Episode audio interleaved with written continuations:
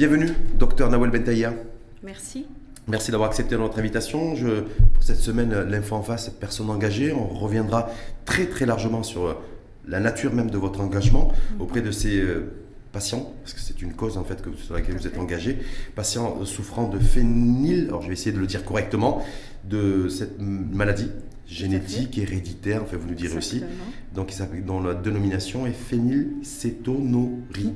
Cétonurie. Cétonurie. Voilà. Cétonurie. Donc phénylcétonurie. Vous pouvez dire pécaillou, tout simplement. Pécaillou, très bien. On reviendra là-dessus, qui fait partie de cette famille de ces maladies rares. Tout à fait. Voilà, sur lesquelles, donc, euh, qui explique, fait, qui, qui fait que vous êtes extrêmement engagé sur cette question-là. Mais peut-être docteur, parce que je rappelle que vous êtes médecin d'abord et avant tout. Tout à fait. Docteur Noël Bentaïa, sur réforme du secteur de la santé, on dit que c'est le il y a une réforme qui est en, qui est en vigueur, le lancement du chantier de l'AMO, l'assurance maladie obligatoire, c'est à couverture assurantielle. Euh, quel regard vous portez-vous là-dessus en étant, en étant médecin? Ben, écoutez, moi je trouve que c'est une excellente opportunité qu'on ait une réforme, parce que c'est la première fois qu'on va avoir une réforme du système de santé dans sa globalité. Donc, euh, c'est excellent puisqu'il s'agit d'une opportunité dans laquelle euh, bah, tout va être vu. C'est un véritable chantier, que ce soit en termes de gouvernance. Bon, vous l'avez vu, vous avez reçu pas mal de gens. Euh, je ne vais certainement pas répéter ce qui est déjà connu, mais il y aura. la gouvernance va être assurée par la CNSS. Bah, écoutez, euh, aujourd'hui, ce qu'il y a, c'est qu'il va y avoir la création de la haute instance de santé, mhm. d'accord, avec les agences, que ce soit l'agence pour les produits pharmaceutiques, euh, l'agence pour le sang et les dérivés de sang. Oui, parce qu'il y a de nouvelles, en fait, il y a de nouvelles agences qui vont être créées. Exactement. Euh, personnellement, je pense que je ne suis pas bien placée pour vous dire exactement comment ça va aboutir. Vous, mais vous, en tant que médecin, bah, en tant que médecin, dites, euh, voilà, cette, cette fois-ci, il y a une vraie réforme. Oui. Ça va prendre, selon vous, ça va être ben, écoutez, à partir du moment que dans le cadre de la réforme, il y a la valorisation des ressources humaines, qui pour moi est vraiment un élément capital dans le système de santé, et comme vous le savez, on manque de ressources et c'est important qu'on puisse vraiment euh, accorder euh, la place et l'importance à cette valorisation, que ce soit en Est-ce que c'est en payant et rémunérant mieux et plus les, des fonctionnaires de la santé, parce que c'est la, vision qui a été prise par, le, par l'exécutif, est-ce que, c'est, est-ce que du coup on a la garantie aussi qu'on aura des, des, des, compétences plus avérées? Quand on parle de valorisation, pour moi, euh, ça, d'abord dans la valorisation, il y a l'accompagnement et la formation. On est dans un, univers où la digitalisation est en train d'arriver et dans le cadre de cette réforme, justement, il y a un pilier qui est dédié à, à la systématisation de l'information. Donc le patient euh, va être systématiquement euh, suivi, pour utiliser des mots assez simples. Mhm. Aujourd'hui, on va voir un, parcours euh, patient. il va y avoir également l'obligation du parcours de soins, dans le sens où ben, un patient va être obligé de passer d'abord dans un établissement de soins de santé primaire, un centre de santé par exemple, mhm. avant de passer à un hôpital. Ou une clinique ou une clinique, par mhm. exemple, en tout cas le médecin généraliste. Donc il y aura un fléchage en fait ben, du parcours sanitaire qui va être fait. Vous dites ça, c'est une bonne chose. Pour moi, ce qui est vraiment très intéressant et structurant, c'est de dire qu'aujourd'hui, on a le médecin généraliste en tant que porte d'entrée, le médecin de la famille, donc cette, euh, cette recommandation émane de l'Organisation mondiale de la santé, on se rend compte que pour la généralisation de la couverture médicale, développer la médecine de la famille, c'est vraiment quelque chose qui peut aider à la généralisation de la couverture euh, médicale de santé. Donc aujourd'hui, quand vous me dites euh, la valorisation des ressources humaines, quand je reviens à ce sujet-là, pour moi, il n'y a pas forcément que euh, la valorisation en termes de rémunération, mais il y a l'accompagnement et la formation. C'est dans ce sens-là que je dis que c'est important. Ce qui a été prévu aussi, docteur Nawel Metaïla, c'est le, fait aussi de rémunérer le professionnel de santé en fonction des actes médicaux aussi.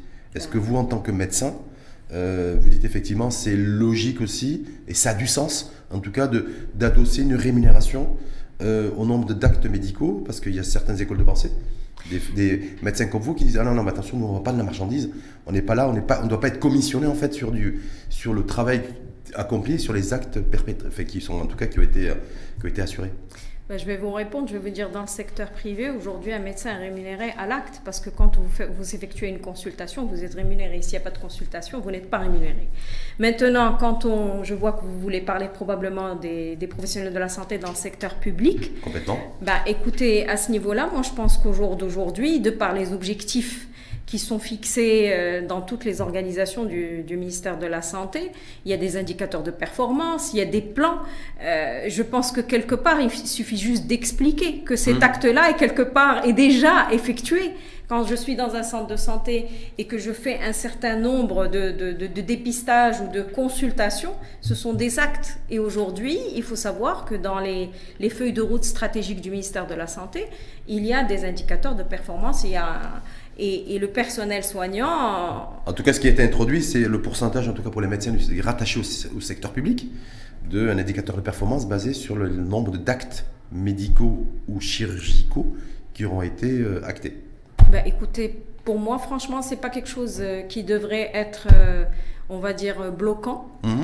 Ceci étant, moi, je pense que toute réforme, comme tout changement, nécessite un échange, de l'accompagnement, de l'explication. Donc, mmh. s'il y a une communauté de médecins qui ne sont pas d'accord, je pense qu'il faut les écouter, interagir avec eux, parce que parfois c'est juste une incompréhension. En tout cas, ils n'étaient pas d'accord sur le. Je ne sais pas si vous avez vous un point de vue arrêté, plus ou moins arrêté là-dessus, Dr Nawel Bentaïa, sur le, sur le fait d'ouvrir nos frontières à des euh, professionnels de santé venus de, en, venant, en provenance de l'étranger.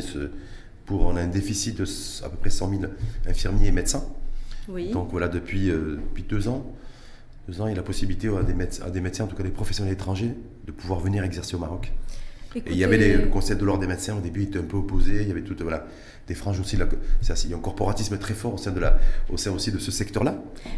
J'avais suivi voilà. un peu les, les débats là-dessus, ouais. euh, donc euh, Est-ce que vous logique ou pas, se dire on a un déficit en matière d'infirmiers et de médecins, de pouvoir aussi faire appel à des médecins étrangers, ben, c'est tout à fait logique et normal pour combler ben, écoutez, le déficit. Euh, personnellement, il faut d'abord démontrer effectivement qu'il y a la possibilité de, de pouvoir euh, avoir cette main d'œuvre, parce que comme vous le dites, ça fait deux ans. Euh, Jusqu'à présent, il n'y a pas eu d'arrivée de, de, de, Pas de, franc succès, en tout cas quelques milliers ça. de personnes, mais bon. C'est ça, ça veut ça... dire que jusqu'à présent, quelque part au sein du système, on, il faut d'abord s'autosuffire avec les compétences dont on dispose aujourd'hui, avant de pouvoir euh, éventuellement penser à, à s'ouvrir à d'autres euh, médecins ou infirmiers quand on voit simplement sur la, sur la des cerveaux, les, les, principales, les principaux étudiants, en tout cas études, qui euh, décident de, de, quitter le Maroc pour une première expérience professionnelle à l'étranger ou pour parfaire leur parcours académique, c'est essentiellement les, ceux qui ont fait, ceux qui ont fait euh, fac de médecine chez nous. Généralement, il y, a le, il y a les compétences IT et compétences en matière de santé. Est-ce que ça, ça doit nous alarmer aussi? Non, que je ne pense pas. Je pense que de toutes les façons, pour avoir fait mes études de médecine au Maroc, euh, et c'est important parce que quand on fait ses études euh, au, au, Maroc, ben, on connaît mieux la culture marocaine, le patient marocain. Donc s'il y a des médecins euh, qui quittent, que ce soit dans le domaine de, de, de, de spécialité ou de formation, mmh. on peut imaginer bien sûr euh, sous réserve qu'il y ait de la, de la disponibilité euh, d'emploi, que ce soit dans le secteur public, qu'il y ait un retour. Maintenant, effectivement, il y a, il y a un risque parce qu'aujourd'hui, les métiers de la santé manquent partout. Oui, Donc, mais euh, même normal. la formation a été réduite de 7 à 6 ans, vous avez vu C'est ça. Vous étiez bac plus 7, il fallait faire 7 ans. C'est ça, exactement. Les nouveaux, c'est 6 ans maintenant. C'est une bonne chose ou pas? Parce que là aussi, il y a un débat là-dessus. Voilà. Bah, à Parce partir du moment que la, le, le, parcours de formation euh, est effectué avec un certain nombre d'heures et un certain, je dirais, l'expertise métier euh, est, est, assurée dans le parcours de formation, je ne vois pas d'opposition là-dessus, personnellement. Vous, ça ne vous pose pas de problème? Vous, pas vous avez dû vous faire 7 ans et que les nouveaux, les nouveaux entrants feront que 6 ans. Bah, écoutez, moi je me dirais que j'ai fait 8 ans et j'en suis fière parce que j'ai dû refaire une année et pour moi ce n'est que de l'expertise. Parce que quand vous êtes en contact avec le patient, les stages font que ça ne peut qu'accumuler qu un certain nombre d'années d'expertise euh, et donc voilà. Donc l'expérience médicale se fera à travers le nombre d'années euh, où ces médecins-là vont... Et la richesse, c'est la diversité des, des, pathologies auxquelles ils ont pu... Euh, auxquelles euh, ils ont été confrontés. Exactement. On passe au, à ces maladies rares aussi, parce qu'il y a des maladies extrêmement connues que tout le monde connaît ou, ou pense connaître, mais il y a aussi ces maladies rares qui existent dans tous les pays du monde, dans toutes Exactement. les sociétés dans le monde aussi. Et euh, il y en a une sur laquelle vous vous êtes personnellement engagé. Oui, merci. Oui, tout à fait. Et qui a pour nom, donc je vais dire, je vais essayer de ne pas me retromper, phénylcénoturie. Phénylcétonurie. Phénylcétonurie. Oui. Alors. Euh, c'est une maladie déjà juste pour le. Alors c'est une maladie génétique qui oui. fait que bah, le bébé à la naissance va manquer d'une enzyme et qu'il ne pourra pas digérer tout apport protéique. Donc, au fait, il ne peut pas consommer même le lait maternel. Donc, le bébé, dès qu'il va se mettre à consommer de la protéine, naturellement présente de le lait maternel par exemple, ou un lait infantile, et eh ben, euh, cette protéine va être dégradée et puis il y a la phénylalalanine qui va attaquer son cerveau et il va développer un retard mental. Donc ces enfants-là, lorsqu'ils ne sont pas dépistés, c'est-à-dire, est-ce que, juste une petite question, docteur est-ce que ça, c'est euh, dès la naissance? Dès la naissance. Dès les premiers jours Oui, oui. Dès le premier jour de vie Dès le premier jour de vie, et c'est pour ça que pour moi, c'est un, c'est un, c'est une cause pour laquelle on a décidé au sein du cabinet, alors je ne suis pas seule à, mhm. accompagner cette cause, donc euh, avec moi deux collaborateurs, on travaille sur ce dossier-là pour accompagner deux associations. L'association Patient, qui mhm. s'appelle SOS Picayou Maroc. SOS Picayou Maroc, oui. Voilà qui aujourd'hui compte euh, à peu près 100 patients. Et puis une association euh, basée aux États-Unis américaine, MEMSA, euh, qui, elle, accompagne l'association patient à travers des dons de produits, parce qu'aujourd'hui, le problème de cette pathologie, c'est que... les traitements, disponibilité des traitements, c'est ça Il n'y a pas de médicaments et il n'y a pas de, de, produits disponibles au Maroc pour ces bébés. On va y revenir là-dessus, mais justement, avant de, euh, avant de revenir là-dessus, docteur Nadia Nawel, pardon, Metaya, on a combien de cas chez nous? Parce que j'essaie de voir un peu à travers le monde, ça reste très aléatoire en fonction des régions.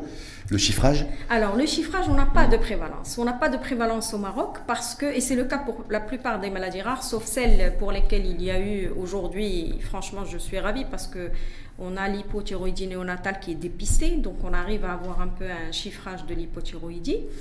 Euh, mais pour la phénylcétonurie, à partir du moment qu'il n'y a pas de dépistage, ben, on ne peut pas avoir la prévalence. Donc on ne sait pas à peu près combien de cas on a. Si on compare par rapport aux prévalences euh, autour de la Méditerranée, on serait aux alentours. Si on est comme les pays, euh, on va dire, des alentours, on serait de 1 nouveau-né sur 4000 nouveau-nés par an, par exemple. 1 sur 4 000 Oui. La France, a priori, est 1 sur 27 000. Tout à fait. Parce que la consanguinité peut être un facteur euh, qui peut expliquer, puisque c'est une maladie génétique. Donc vous dites, grosso modo, le Maroc pourrait, j'ai bien un peu le conditionnel, pourrait. se situer sur un taux de prévalence sur 1, sur cas sur, sur 4 000 Tout à fait.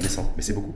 Non bah, Si c'est si, le, cas, effectivement. Ça peut être considéré comme euh, beaucoup. Mhm. Maintenant, il faut chiffrer.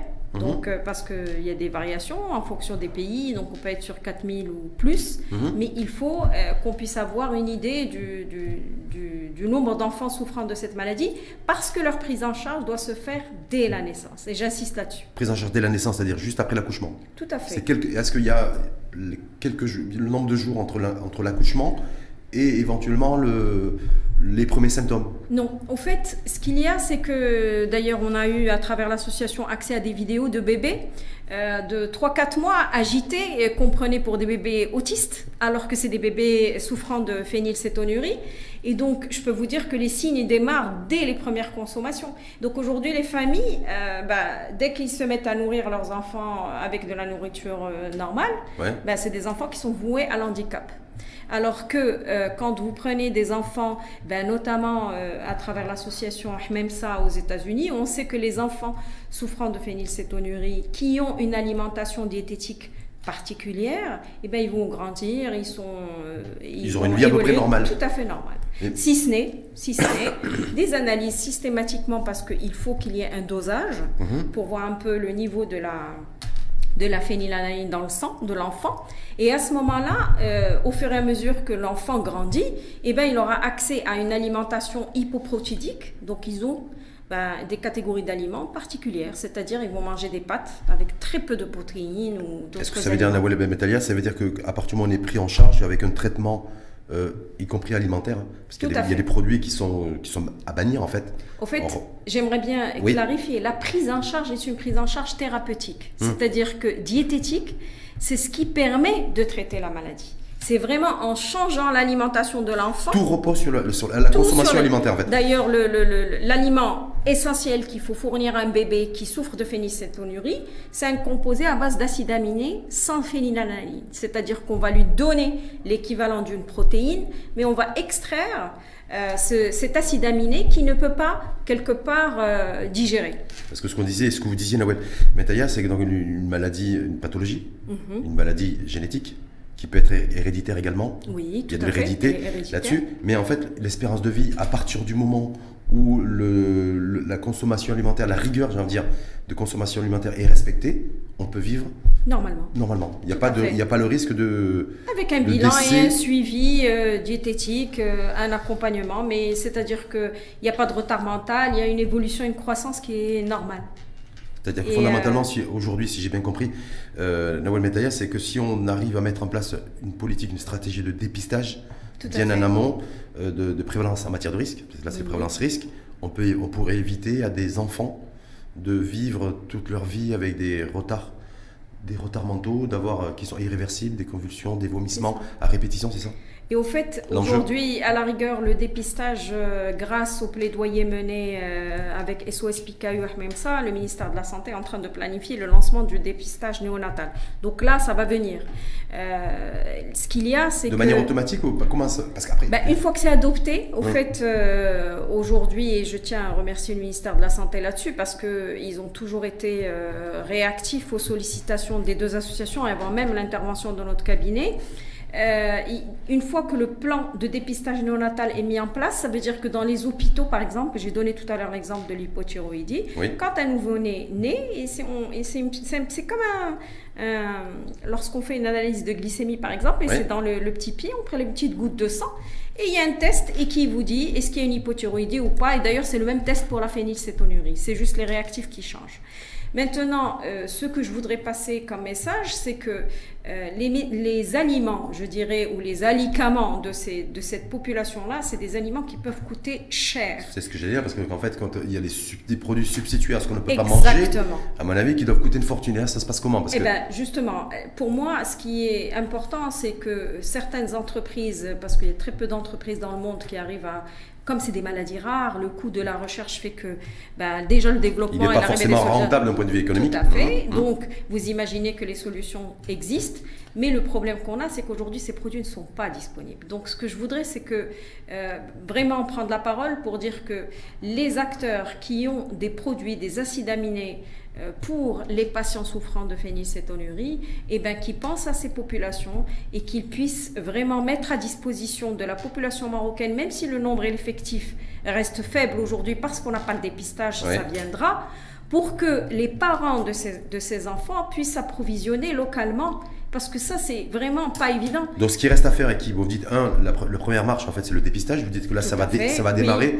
À, peu près à quelle échéance on sait le dépistage bah, néonatal pour les. Euh, c'est le lancement de la planification, ça va dépendre des organisations. Et comme vous l'avez dit au début, euh, en contexte de réforme de santé, c'est pas évident. Mais ce qui est intéressant, c'est de se dire, grâce à la réforme de santé, eh ben, ce genre de, pathologie sera pris en considération. Avec euh, gracieusement la prise le dépistage, oui, oui ça sera au gratuit. niveau des hôpitaux, ça sera gratuit. C'est pas ce qui coûte cher, c'est les aliments. Les aliments, les traitements. C'est ça que j'allais vous dire. Vous dites, un, il n'y en, a pas de disponible, ou en tout cas beaucoup trop peu. Une fois qu'on aura fait le dépistage et qu'on aura, qu'on aura un chiffrage plus ou moins précis, il faudra mettre à côté aussi la possibilité d'avoir un le traitement. Remboursement. Le Tout remboursement à fait. et, c'est là où, et c'est très intéressant parce que vous savez, aujourd'hui, ces enfants-là, quand on parle de prise en charge diététique, très souvent, eh ben, on a l'impression que ben, c'est pas un médicament, donc il ne doit pas être remboursé.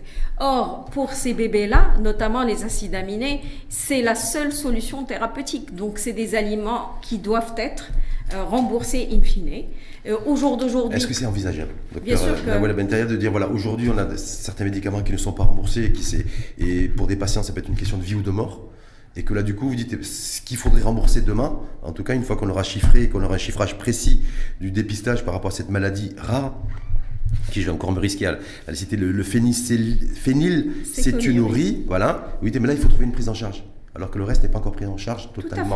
Est-ce que est-ce que il n'y a pas euh, C'est sûr qu'il doit y avoir de la priorisation et je, je, ne suis pas là à, à, décider, je comprends parfaitement. Ceci étant, euh, dans la panoplie des, des solutions thérapeutiques, c'est sûr que les acides aminés devraient être priorisés. Par contre, les aliments hypoprotidiques, peut-être qu'on n'arrivera pas à leur remboursement. Mais les acides aminés, notamment pour les premiers mois de vie du nourrisson, puisque c'est le seul aliment que le bébé peut consommer, je pense que naturellement, on arrivera au remboursement des acides aminés. Et une, autre question aussi à vous amener sur l'accessibilité. Parce qu'une fois qu'on aura. Parce que l'accessibilité, on le voit bien aujourd'hui, euh, à la lumière de cette réforme d'ailleurs, les inégalités territoriales, les inégalités sociales en matière. Je crois que c'est peut-être pour ça aussi qu'ils veulent régionaliser aussi la, toute la politique de gestion en matière de médicaments avec fait. la nouvelle agence, avec une approche territoriale. Est-ce que là-dessus aussi, est-ce qu'on peut avoir une idée précise par rapport à cette maladie rare? Est-ce qu'elle est plus développée dans le rural que dans l'urbain? Et déjà d'une part, et demain en termes d'accessibilité, parce que je vois que les aliments qui, qui sont, euh, qui sont euh, fortement déconseillés lorsqu'on est atteint de- par cette maladie rare, c'est de la dinde, de la noix, la viande, de la lentille, du poivron, des œufs et du il est lin. riche en protéines. Tout ce qui est riche en protéines. Je me dis, quand on est une population défavorisée dans le monde rural, quand on vous dit non, il faut surtout pas donner de lait, de lait en poudre, d'œufs ou de poivron ou de petits pois à votre, à votre bébé, ils ne comprennent pas trop, non? Bah, écoutez, d'abord en termes de, de, de, euh, de répartition géographique, je serais incapable de vous le dire, comme Mhm. je vous l'ai expliqué, puisqu'on n'a pas les pour Par contre, ce qui est très intéressant, et de toutes les manières, dans tous les pays du monde, l'association patient joue un rôle fondamental. Et donc, euh, moi, je trouve que c'est déjà excellent sur ce dossier-là, du fait qu'il existe SOS Picaillou au Maroc, euh, qui sont basés à Fès d'ailleurs. Donc, le président. À Fès. Ah, ni Kazan ni Rabat. Non, ils sont basés Mhm. à Fès. Et euh, ce qu'ils ont réussi à faire, c'est justement mener cette démarche de plaidoyer pour faire connaître la problématique de la maladie. Ils arrivent à faire des réunions une fois par an avec les de patients pour les sensibiliser, leur expliquer comment euh, ben, nourrir ces enfants avec des solutions.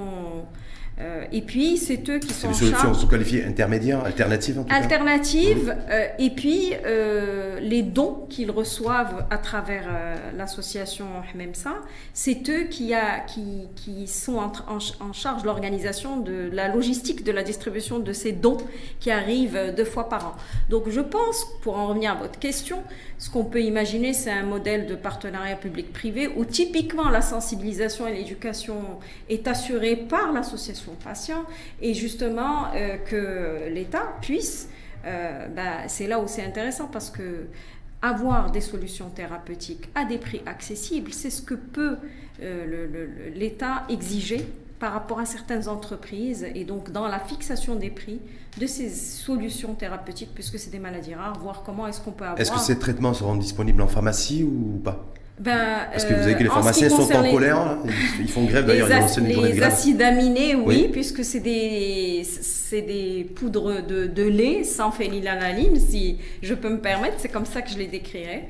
Euh, pour les aliments hypoprotidiques, euh, non, pas forcément. Donc c'est pour ça que je vous ai dit, euh, à mon avis, déjà si on arrive à avoir gagné la bataille d'avoir des acides aminés disponibles pour les nouveau-nés euh, souffrant de phénylcétonurie et qu'ils soient remboursés, c'est déjà ça. Est-ce qu'on peut avoir une approche peut-être spécifique pour les populations dites vulnérables qui sont dans les, euh, dans les je sais pas, peut-être un enfant de- du foyer, en tout cas la famille est atteinte par cette maladie? Ben oui, clairement. Que- Ben, C'est-à-dire qu'aujourd'hui, euh, euh, un enfant qui est atteint de cette maladie-là, lorsqu'il n'est pas pris en charge, c'est un- c'est le coût d'un handicap. Hum. Donc c'est clairement. et le coût d'un handicap à vie. hein. à vie. Hum. C'est ça, le- c'est vraiment, c'est- à ce niveau-là qu'il faut mener la, la discussion et de se dire euh, qu'est-ce qu'on préfère? Est-ce qu'on préfère prendre en charge un enfant ou un enfant euh, handicapé à vie? Et je pense que rapidement le choix est fait. Et euh, est-ce que, est que ça veut dire aussi, parce que vous êtes engagé pour cette cause, Oui, tout à fait. docteur Noël est-ce que vous avez rencontré aussi des enfants qui ont été atteints par cette maladie euh, très jeunes? Et qui vivent avec et qui vivent pas trop mal avec Bah, aujourd'hui Parce que voilà, il y a une espérance de vie qui n'est pas menacée, à partir du moment où on suit ce trai- le traitement, en tout cas en termes d'hygiène alimentaire. Mhm. Mais en même temps, est-ce que, il y a la- est-ce que ceux qui l'ont malheureusement, enfin, qui, qui vivent avec, est-ce qu'ils le vivent bien avec? Ben, ceux qui ne sont pas pris en charge correctement, ils le vivent très très mal. Je ne les ai pas rencontrés personnellement puisque nous, on est en charge du plaidoyer. Mais on a euh, le retour euh, à travers l'association patients. Ben, c'est des, enfants qui souffrent et qui sont dans- en situation de handicap. Donc je ne vois pas qu'est-ce que, je- qu'est-ce que vous voulez que je vous dise de plus. c'est- c'est-à-dire que que c'est une, souffrance vraiment à vie. C'est ça que je voulais à entendre. vie. Voilà, à vie. Quand on dit les symptômes, le, le retard. qui sont handicapés, c'est des jeunes avec des couches où les mamans ne peuvent pas les prendre en charge parce que ben, il n'y a pas d'autre solution. Ils vont, ils vont soit les laisser mourir de faim ou leur donner des aliments et avec les effets qu'il y a. Donc c'est des enfants qui sont instables, euh, qui ont des conditions physiques qui ne sont pas euh, adéquates, que ce soit en termes de poids Au niveau ou éducation, qui se retrouvent dans des, dans des classes spécifiques ou qui Ah bah sont- même pas. Ah, je sais même pas. pas. Ah mais, on n'arrive même pas à pouvoir À les scolariser. Ah mais on ne pourra pas les scolariser dans leur état. Les, des vidéos que j'ai vues à travers l'association patients, lorsque les enfants ne sont pas pris en charge, c'est des enfants Donc ça veut dire que si, sont euh, si effectivement, lorsque le dépistage sera lancé, si on tombe sur un taux de prévalence de 1 cas sur 4000 naissances. D'accord Si veut c'est dire le cas, si, oui. si c'est le cas, ça veut dire qu'on sera face à une vraie véritable urgence sanitaire. Tout à fait. C'est pour cette raison-là que euh, ça a été priorisé, qu'aujourd'hui, euh, euh, avec le ministère de la Santé, le dépistage sera, Inch'Allah, mis en place. Donc, un, la première phase, le premier combat, le premier Tout défi à relever, le dépistage. Le dépistage, Et deux, le traitement, la disponibilité. la disponibilité du, du- du traitement. Et vous dites que le meilleur deal, en fait, le meilleur modèle, ça serait un partenariat public-privé intelligent où, Tout à fait. qui peut se retrouver avec des, aussi de- de- des bienfaiteurs et des donateurs. Bien sûr, parce qu'aujourd'hui, de toutes les manières, l'association euh, fonctionne grâce aux donateurs et aux bienfaiteurs. Euh, le- les réunions qu'on mène avec les deux présidents des deux associations, euh, c'est ce qui nous confirme. C'est-à-dire qu'aujourd'hui, il n'y a pas d'autre solution. Parce qu'en plus, c'est des médicaments qui doivent être importés, donc vous imaginez. Donc euh, après, ce qu'il y a, c'est que le ministère de la Santé accompagne tous les processus d'autorisation pour l'arrivée de ces produits-là. Mais ça serait bien que ces firmes qui mettent à disposition ces, ces produits à Personne l'international. ne produit ça chez nous. Sur les, on a une cinquantaine de labos pharmaceutiques. Non, Personne s'est malheureusement, mis sur ce marché. Non. Pourquoi il est pas assez Bah, lucratif peut-être- Je sais non, pas. non. Peut-être que pour le moment, la maladie n'est pas connue. hein. Aujourd'hui, Hum, hum. on en parle, comme vous l'avez dit. euh, il faut commencer à en parler pour que les gens s'intéressent à, à- à ce domaine. Et une fois que le dépistage sera mis en place, eh ben, je peux vous assurer que à ce moment-là, peut-être que les entreprises vont être encouragées pour enregistrer déjà les formules existantes à l'étranger. Et j'espère, franchement, je serais heureuse de voir un laboratoire Bah, national proposer une solution thérapeutique. Voilà, y compris, mais y compris via la, parce que tu dis toujours la bataille, la bataille entre le princeps et le, et le, et le générique, d'avoir des quelqu'un qui se positionne à la, à la matière. Mais juste une dernière petite question, docteur Noël. Mentaya, c'est que vous dites, moi je suis, euh, je suis engagé dans cette cause, Oui. dans cette, pour, en fait, cette maladie, euh, une pathologie héréditaire et, et génétique, le phényl Cétonurie. voilà, Bien. voilà. J'aurais gagné J'ai fait des progrès, voilà, j'ai fait des progrès. Mais en même temps, vous à titre personnel, est-ce que vous en retirez Comment vous le vivez? Parce que je pense que vous ne connaissez pas cette maladie rare. Non. C'était voilà, vous avez été confronté aussi à certaines réalités, que soit vous dites j'ai vu des vidéos, j'ai vu des cas, des cas concrets, puis vous êtes plus, plus en phase, j'ai envie de dire, et en ligne avec les, avec les enjeux. Qu'est-ce que, qu'est-ce que ça vous, qu'est-ce que vous retenez vous à titre personnel? Bah, écoutez, euh, pour moi, euh, ce que je retiens, c'est que euh, je pense que le- l'existence d'une et l'implication de la société civile peut faire beaucoup de choses. La preuve en est, c'est l'existence de cette association. S'il n'y avait pas euh, l'association SOS Picaillou, ben, on n'aurait pas pu avoir une démarche structurée de plaidoyer, c'est-à-dire si, si chaque patient était dans son coin, ben, on ne saurait pas. Donc pour moi, c'est important de se structurer, de s'organiser.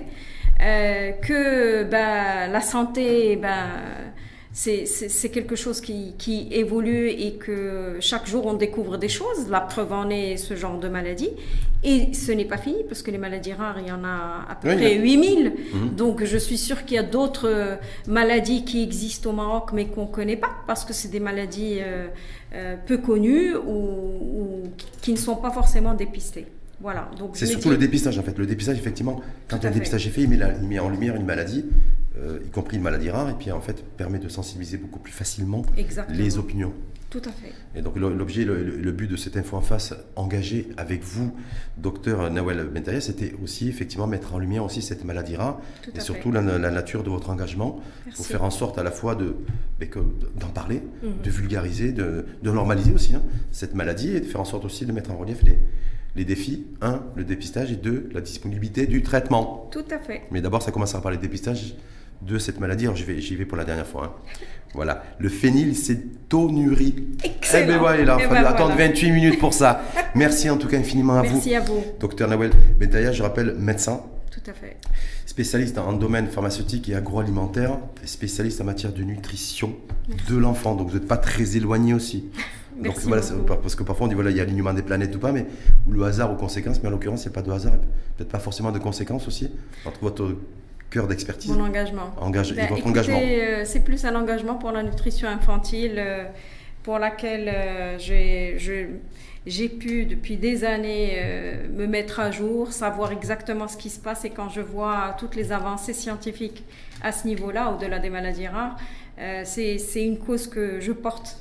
Et donc vous avez raison, c'est peut-être pour ça que Bah, cette c'est bon, pathologie moi, m'a ça- parlé. Merci, merci une fois de plus en tout cas de Dr Nawel Bentalia. d'avoir accepté notre, Merci à vous. Merci invitation. pour euh, ce temps accordé pour cette maladie et merci euh, de d'avoir finalement pu prononcer phénylcétonurie et grâce à vous, peut-être qu'il y aura d'autres personnes qui vont comprendre et qui vont découvrir et c'était notre message et c'est important de... Et de mettre en lumière aussi surtout votre, la nature de votre engagement en tant, que, en tant que médecin et en tant que femme médecin. Pour cette cause et pour cette maladie rare, je le fais, je le fais pour la dernière fois, le phénylcétonurie. Voilà. Exactement. Merci en tout cas une fois de plus à vous, docteur Nawel Bentaya, et puis bonne chance. Et puis on suivra de près aussi l'étape 1 du dépistage, l'étape 2 du- de la disponibilité du traitement pour Inch'Allah. ces personnes atteintes de cette maladie. Merci. Merci, à vous et à bientôt. Au revoir.